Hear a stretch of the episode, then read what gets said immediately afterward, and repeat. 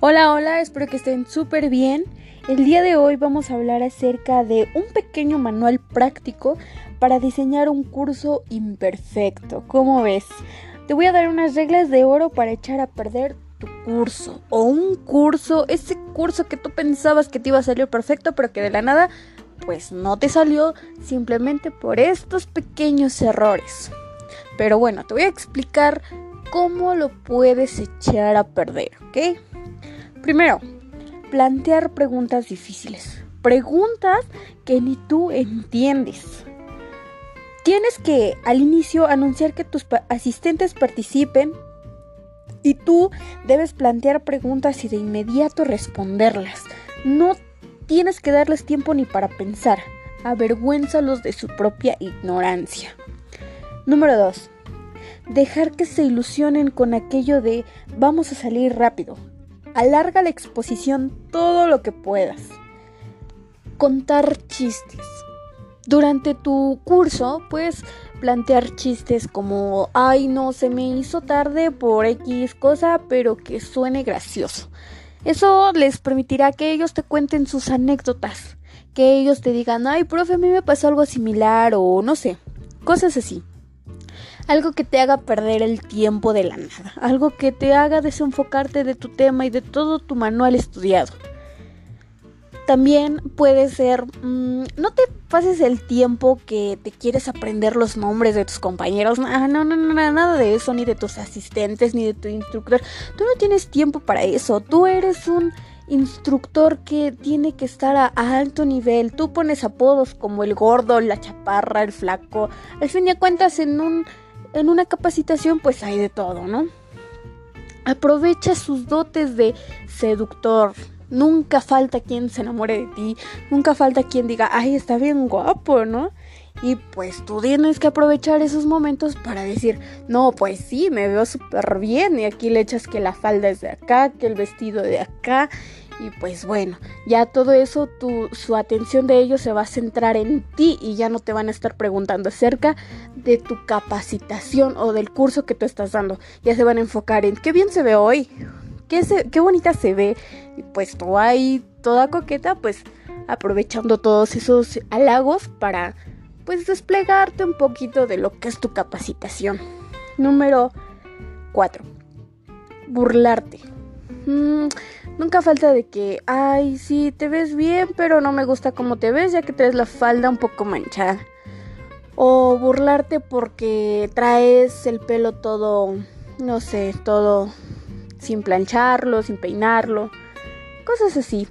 Número 5, fumar. Ay, tú, tú no te preocupes, tú puedes estar fumando en tu capacitación. Al fin al cabo, ellos te están pagando por tu capacitarlos. Tú fuma, fuma todo lo que quieras, que no les interese ni siquiera que estén respirando. Tú a lo que estás, tú date tu tiempo, cómprate tus papas, cómprate tu jugo, tú date los recesos que necesites. Al fin y al cabo, ellos están pagándote por darte, por darles una capacitación muestra indiferencia. Sí, muestra muchísima indiferencia peor cuando ellos te contestan tus preguntas.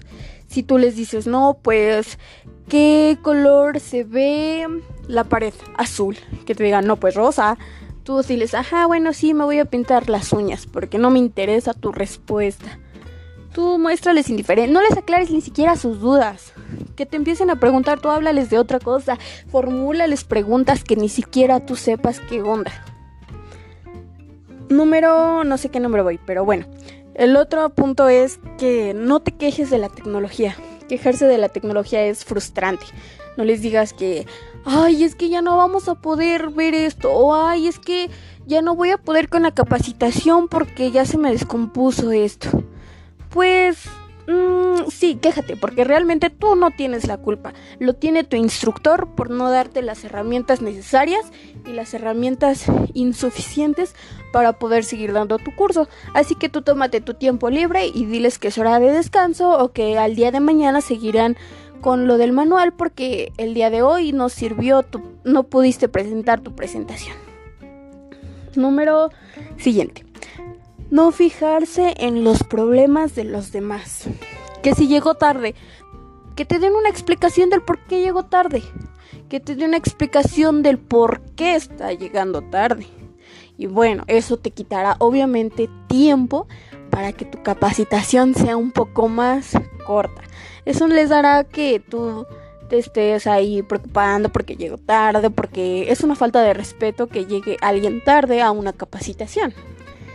Entonces tú pones a brincar aunque sepas que alguien está inválido, o sea, que a ti te da igual, a ti no te debe de importar nada de lo que ellos tengan. Tú simplemente debes de fijarte en ti y que tú te veas un instructor de intelectual nivel máximo donde ni siquiera te tenga, o sea, tengan miedo de hacerte preguntas porque sabes que los vas a traumar con esa ignorancia que ellos tienen. Entonces tú tienes el potencial para que todo te salga perfecto. No debes de aclarar ni siquiera sus dudas si siguen y sobre todo nunca les des el objetivo de tu capacitación. Nunca, nunca se los des entender porque si no, siempre van a estar con que no alcanzaron el objetivo y entonces ahí sí va a haber un serio problema. Pero no te preocupes, tú puedes dejarlo sin ninguna explicación. Al fin y al cabo te están pagando. Tu instructor pues tal vez no te ponga la suficiente atención. Pero eso sí, siempre tienes que ir presentable. Ya te lo dije, son puntos que van a tu favor.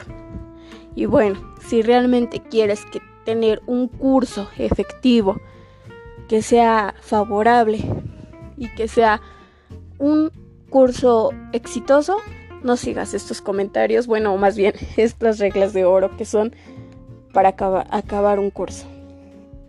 O descartar o terminar con una capacitación.